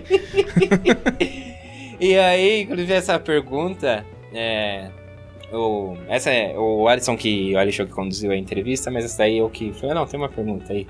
Porque ela, ela veio do esporte, né? E eu tava pensando, se não tivesse obrigatoriedade, provavelmente não teríamos o São Paulo e tantos outros times. O esporte na derrocada. Onde estaria Ari Borges hoje? Né? Será que ela estaria... Será que não teríamos o São Paulo? Não sei, então. É, aí então, fica- não sei. Então, mas aí, aí é um se. E se não tivesse, será que então, teria? se não tivesse, Agora, você que- tem obrigatori- a obrigatoriedade? É certeza que tem. entendeu? Mas você não sabe se o São Paulo foi por causa da obrigatoriedade. Eu, eu acho que assim, eu, eu, eu, concordo com ela em partes, eu concordo na parte que ela co- começa. A minha, a minha opinião também segue sendo a mesma lá do primeiro episódio. Eu concordo, eu concordo com ela quando ela diz que a obrigatoriedade não é legal, eu concordo que com ela quando ela diz que tem os que querem fazer, já que são obrigados, querem fazer direito. O, o meu problema com a obrigatoriedade é que, infelizmente, a maioria não quer fazer direito. Então, pra mim, Será não é, não é isso que. Então, não, não é o que adianta. É, a gente tem tipo Vitória, que, que falou que abandonou o time feminino até o final do ano, até o ano que vem, na verdade, não vai disputar o campeonato baiano. E a questão é é essa, eu acho que assim, eu vejo que obrigar não resolveu. Quem queria fazer, fez. Tudo bem, pode ser o primeiro passo, mas eu acho que a obrigatoriedade por princípio não é ela que resolve o problema. Eu acho que você poderia teria várias outras possibilidades de atrair esses times para virem jogar no futebol feminino, como ela mesmo diz, para atrair esses times para depois da Copa do Mundo, depois da visibilidade que a Copa do Mundo teve, que é também algo algum fator importantíssimo e o fator da Rede Globo transmitir a Copa do Mundo de futebol feminino, que abriu muito o leque do futebol feminino aqui no Brasil. De repente esses times haveriam que o mercado sim, o mercado de futebol feminino é possível fazer. Então assim, eu acho que não é a obrigatoriedade em si que resolveu o problema. Tanto que o Palmeiras tá aí um exemplo, outro exemplo pra mim, que faz porque é obrigado, tudo bem, subiu ali pra, pra, pra primeira divisão nacional, mas a gente sabe que o Palmeiras não tem nenhuma vontade de ter o futebol feminino. Entendeu? Tanto que é, né, perdeu um projeto todo ali com a, com a treinadora por uma questão de, de birra ali entre é, ela e um dirigente. Então acho assim, a obrigatoriedade, tudo bem, é um primeiro passo, eu concordo que se não vai na amor, vai na dor, mas eu acho que por princípio a obrigatoriedade não é não é função, não é algo que você consiga resolver. Por princípio, eu não concordo com obrigatoriedade pra nada. E sempre uso o exemplo do voto, né? Você vota obrigado e dá no que dá. Só colocando um ponto aí interessante da questão do São Paulo. O São Paulo, assim, é uma opinião minha, eu acho, é uma especulação, que o São Paulo já tinha um projeto do Já futebol tinha, feminino. tinha. Por quê? Ele já tinha, já fazia uns dois anos que estava com a parceria do Centro E com a Olímpico. base, né? Com a base. Tanto até que o São Paulo deze- Sub-17 era de lá. Foram duas vezes campeão, acho que o. Eu não lembro qual era o campeonato, mas foram duas vezes campeão. E, tipo, então eu já acredito no São Paulo nesse ponto também. E outro trabalho que o São Paulo tá fazendo em cima da- dessas meninas hoje, em cima dessa, desse elenco, com toda a estrutura, é um, é um outro nível, realmente. E o caso do Palmeiras é, como o André disse, é só fez porque tinha que fazer, realmente. né? E é uma pena que o Vitória é, encerrou as atividades do feminino esse ano, né? Que tanto até que a Valéria veio do Vitória. Valéria jogou o último, último time dela antes de entrar no São Paulo, era o Vitória da Bahia. Aliás, sobre o Vitória, rapidinho, é, a gente tentou entrar em contato com o pessoal do Vitória, tentamos conversar com o Lucas Grilo lá, que é o treinador do futebol feminino do Vitória, tentamos conversar com a assessoria de imprensa do Vitória, eles não responderam, então se a galera do Vitória se quiser se manifestar sobre nossos é, portais de comunicação aí estão abertos aí para para a opinião de vocês aí. A gente tentou durante a semana aí conversar com vocês para passar a posição do clube, né? O porquê que o clube tá fazendo, tá tomando essas medidas todas aí, enfim, se é, realmente não é, não tinha como, enfim, a posição do clube, o clube também deve ter a sua posição, as suas razões para fazer isso. A gente tentou, não conseguiu, não obteve resposta de nenhum dos dois lados que a gente tentou. É, e fica aberto aí, pessoal do Vitória, se quiser falar com a gente aí, estamos à disposição aí, nosso podcast, nossas redes sociais, enfim, só entrar em contato com a gente aí, que a gente, ou responder os nossos contatos, que a gente é, divulga aí a posição do clube. Não, e só para deixar claro também, né, do que existem pontos positivos, né, exemplos positivos. O Cruzeiro, que foi finalista aí da Série A2 com, ah, não, o, sim. com o São Paulo, é um exemplo, que fez por obrigação também e de repente descobriu que, nossa, rolou entendeu? Curtiram o projeto lá. Acho que é Bárbara Fonseca que é a responsável. Eu posso estar é. fugindo o nome, porque o sobrenome dela realmente é marcante, né? É, ela que ela foi contratada lá pelo pelo enfim pelo responsável pelo futebol masculino do Cruzeiro em si e o cara falou para ela assim ah faz o qualquer coisa aí que a gente precisa. E ela conseguiu, de uma forma outra, estruturar e conseguiu botar na cabeça do dirigente do Cruzeiro que o futebol feminino é algo que, que, possi que possivelmente não, que fatalmente vai acabar dando é, lucro pro esportivo, até financeiro, pensando no futuro pro Cruzeiro. Então, assim, existem exemplos de pessoas que, de clubes que foram obrigados a fazerem e fizeram direito. Né? O São Paulo talvez não seja exemplo porque tinha um projeto antes, o Palmeiras seja um exemplo negativo, enfim. O Flamengo tem lá a parceria com a Marinha que não representa o Flamengo na prática, demais. né? Enfim, mas assim, existe o exemplo do Cruzeiro é um exemplo de que algo que deu certo. O que eu digo é que talvez a maioria e aí, lógico que a gente precisa fazer um estudo, e isso daria um programa Sim. inteiro também, mas talvez a maioria, talvez a maioria não seja de exemplos positivos, seja de mais vitórias e esportes do que Cruzeiros e São Paulos. Eu acho que quando a gente for fazer esse programa, do, de ver se a maioria, eu acho que a maioria vai ser positiva. Vamos ver. É meu palpite. eu, eu acredito. Tá eu acredito que com esse boom que teve a Copa do Mundo, que deu no futebol feminino esse ano, as marcas elas descobriram um potencial de mercado. É, e por isso que rolou esse investimento, tipo, Guaraná fazendo propaganda com a crise, com as jogadoras da seleção, a Uber, então, eu acho que é um a tendência de crescimento que os clubes também enxerguem, vejam esse, esse potencial de mercado no futebol feminino. Mas esse mercado, esse boom, ele tá ligado à obrigatoriedade? Eu acho que sim, porque você, você trouxe mais, mais times, você fomentou mais. Mas é só o mercado e o boom e, o, e a questão das marcas estarem abrindo já não seria um motivo para trazer esses clubes? Você precisa obrigar acho eles a vir? Acho que não. Sem obrigação, e aí não. é o ponto que a gente discorda. Eu acho que sim. Eu acho que já poderiam só o, só o boom, só as marcas, só a, a visibilidade trazer esses clubes. Porque lá atrás, nos anos 90, o futebol feminino não foi igual a é, é agora, né? Não é essa visibilidade que é agora. Mas o futebol feminino tinha sua representatividade. São Paulo tinha um time bom lá, que a Formiga jogou, que a Katia Silene, que é o que eu sempre falo desse time. O Corinthians tinha já o time dele. O, o Palmeiras também tinha um time que nunca foi tão forte assim, mas enfim, existiu o time. Eu acho que a obrigatoriedade em si, ela não é um fator tão é, preponderante para esse crescimento. Acho que mais o boom, a questão da visibilidade está mais ligada a isso, na minha opinião. Eu acho que casou, veio no momento certo a obrigatoriedade. Eu acho que e se, hoje se em é dia antes, E hoje em dia minha... tem muito mais visibilidade o esporte. Assim. Muito maior a, a, a o, o, campo para uma marca divulgar seu produto hoje é muito maior. Com a internet ah, você dúvida, pode né? divulgar. É, várias mídias, né? Bom, mas enfim. A gente fica aí para mais pra, pra o episódio final, assim, eu acho que pode ser o episódio último do ano, pode ser esse, o balanço do, da obrigatoriedade. Os especiais de fim de ano aí de Natal, né? Isso. A gente apresentei aí o Natal com umas tretas aí entre os integrantes do Isso, aí começando 2020 aí, é... já com uma equipe diferente. Aquele Natal gosto. Que Natal que não tem briga, gente? é comum, né?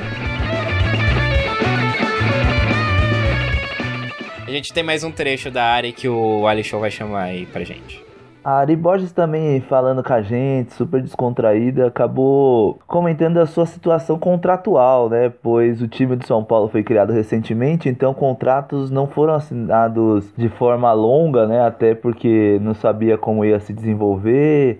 A atuação da equipe acabou se tornando muito satisfatória, né? Com o título da, do Brasileirão A2 sobre o Cruzeiro, com a vitória 4 a 0 no jogo de, de 1 a 1 em Minas Gerais e o clube agora também disputando as finais do campeonato regional, né? Então a Ari também comentou sobre a sua situação na equipe São Paulina.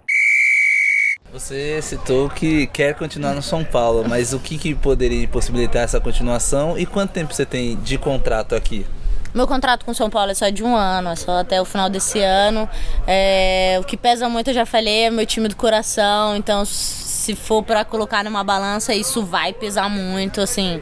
E todo mundo sabe disso, minha família sabe disso, minha própria empresária sabe disso. Acho que pesa demais, acho que talvez pode pesar a ambição que ele tem de jogar fora. É... Acho que acho que eu, talvez seja a única coisa que pese realmente hoje para dizer que a Ari não, não ficaria no São Paulo. para ser bem sincero, eu sou bem sincera em relação a isso. Acho que seria isso. Então ainda não, não houve nenhuma sondagem, na verdade é só é da questão contratual que o seu contrato vai até o final é, desse ano. É, exatamente isso. Acho que daqui a pouco a gente vai pensar um pouquinho mais no futuro, é porque, assim, esses últimos meses tem sido bem complicado, né? Teve semifinal do brasileiro, pô, pegamos Palmeiras, então era difícil não pensar naquilo. E aí logo em seguida teve a final contra o Cruzeiro. E agora a gente, pô, já começou a pegar o Santos, tinha o Santos no Paulista, aí a gente classificou, agora já chega uma semi, então é muito difícil separar para pensar em outras coisas. Então a cabeça fica muito focada nas coisas dentro de campo. E acho que isso, como eu falei, fica para minha empresária, ela conversa por aí, depois a gente se fala quando tiver mais calma as coisas. Time bomba! Ari Borges, não pensa nisso aí. E é a história da empresária na entrevista completa, porque é uma história à parte aí de como ela conheceu a empresária dela aí. Então, no nosso próximo programa, a gente não vai ficar enrolando vocês, tipo, várias vezes assim, ah, no próximo e ficar soltando um trechinho, tá? É, é hoje foram esses dois trechos, mas ó, o próximo episódio Sem Barreira que aparece aí no seu feed aí no podcast vai ser entrevista completa com a Ari, tá? Isso é parece episódio de Dragon Ball, cara, não. que demora séculos não. só pra passar dois minutos. É um compromisso. Então, torcedor aí São Paulino, por enquanto, por, fique tranquilo. A não ser que venha aí uma proposta de fora, já pensou? Aí a ambição aí da área.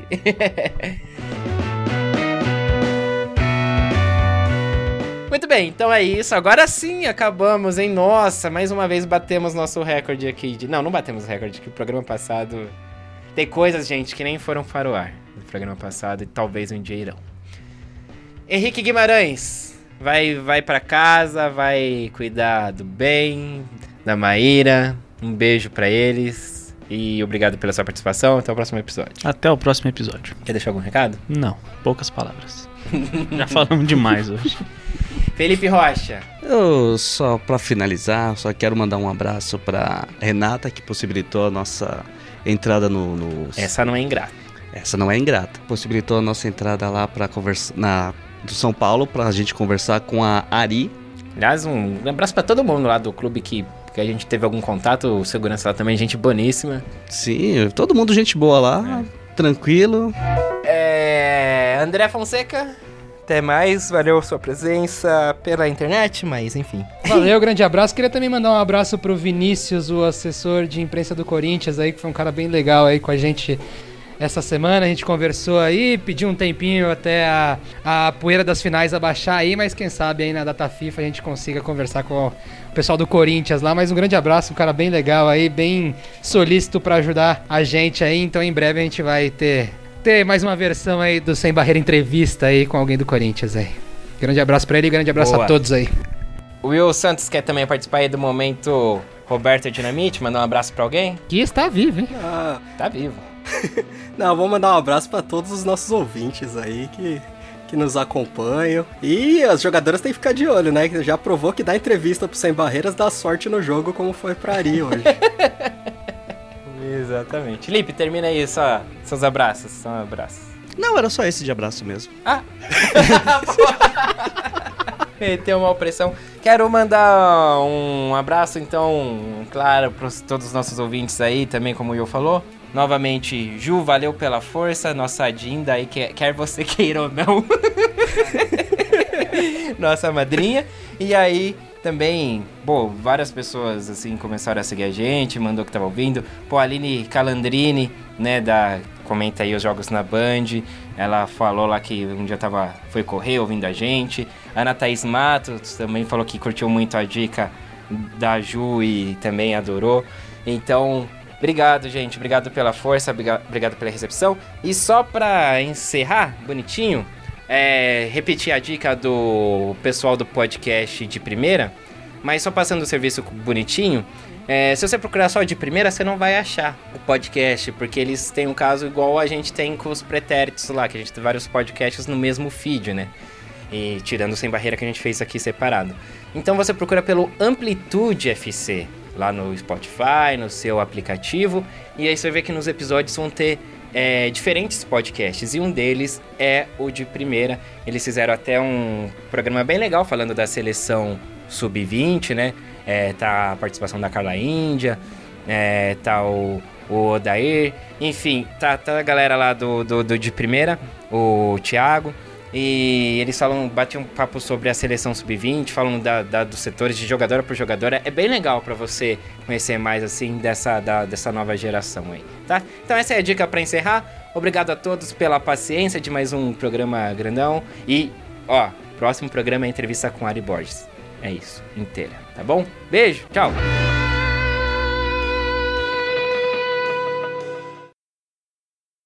Já estamos no, no momento Roberto Dinamite, hein? É, já podemos já emendar, porque eu acho que agora não é. Ah, tem o espanhol, né? A NWSL vai ficar de fora de novo? Não, se você estiver com ele armado aí, pode falar. Ah, beleza, então. Então, agora vamos, enquanto eu vou caçar novamente aqui. Já achei o nome, hein? Agora eu vou achar o coisa. Vai lá, Marina Antunes. Ô. Oh. Ela tá aqui? Vai lá, meu. A questão é que. Peraí, gente, peraí, que tem um monte de criança aqui gritando agora, aqui na minha frente. eu falei que ia ter invasão. Enfim, é, onde eu tava? Agora perdi tanto raciocínio. Do Vitória e. É, então, tá. Mas enfim, é ela então que meteu o gol hoje. Vamos para. Então já o giro aí dos campeonatos? Já não, né? Vamos aí pro giro do campe... dos campeonatos. Já pensou em fazer um programa à parte só com os giros? tá osso. Edição de áudio Eduardo Willi. As trilhas musicais foram compostas e gravadas por Marcelo Murata.